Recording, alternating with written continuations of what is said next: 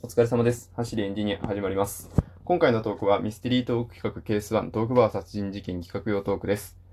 探偵さん、犯人が分かったんですか？えーまさかあの人が？ということで、えー今回、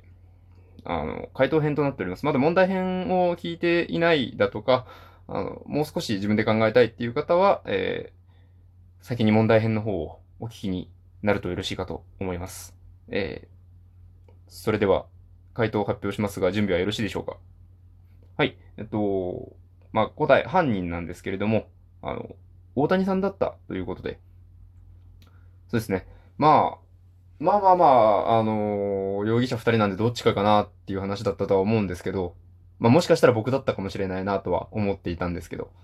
あの、聞いてくださったあの考察上げてた方にも、もしかして第三者の山中が犯人なんじゃないかみたいな話が出てたりもしてたんで。まあなんですけど、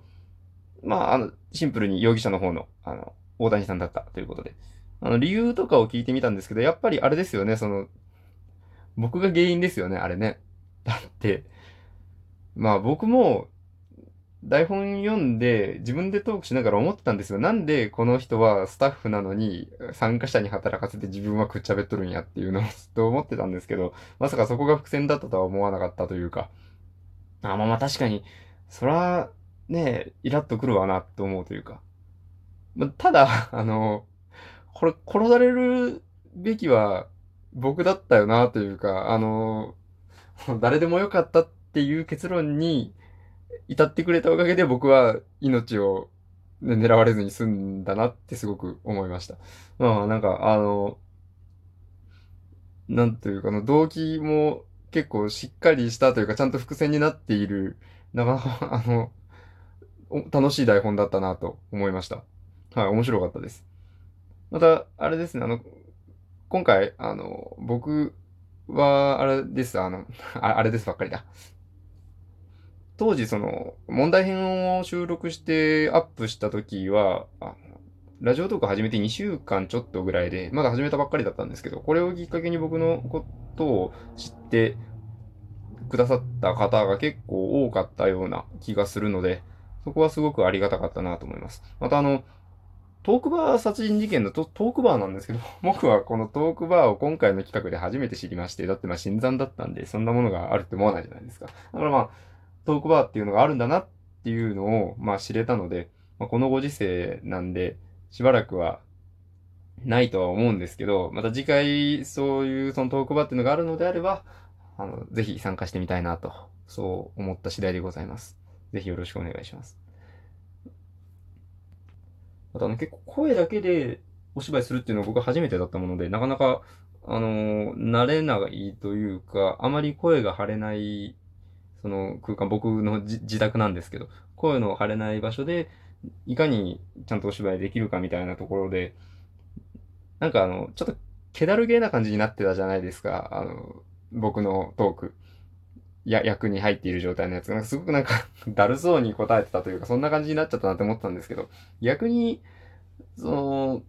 自分の仕事を参加者に任せてしまう、いい加減な人っていう感じが逆に出てたかな、みたいな。まあ、怪我の巧妙だったなと思いました。これは運が良かったですね。って考えると、こう、あの、皆さん方、自分が犯人だとか、誰が犯人だとかわからない中で、偶然か、はたまた読みが当たっていたのかはわからないんですけれども、まあ、案外、あ、なるほどな、と腑に落ちるような感じの役作りをされていたので、すごいなと思いました。と、大谷さんは、あの、お芝居をされている方だということで、あの、舞台で見る機会があればぜひ見てみたいなと思います。結構距離が離れているみたいなので、なかなか難しいかなとは思うんですけれども、ぜひ機会があればといったところです。はい。まあ、の、今回企画参加させていただいて、なかなか売るものがたくさんあったので、またこういった、えー企画等があればぜひぜひ、えー積極的に顔を出していきたいと思いますので、えー皆様はぜひよろしくお願いいたします。今回は、あの、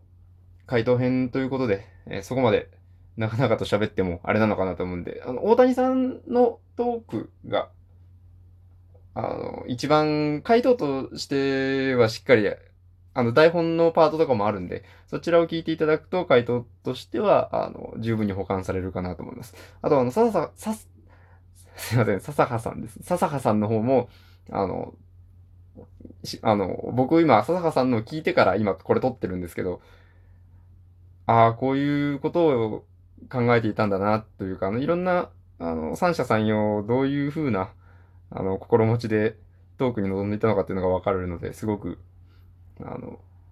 面白い話になってるので、そちらもぜひ聞いていただければと思います。今回は、これぐらいにしておこうかと思います。それでは、ご清聴ありがとうございました。お疲れ様でした。失礼いたします。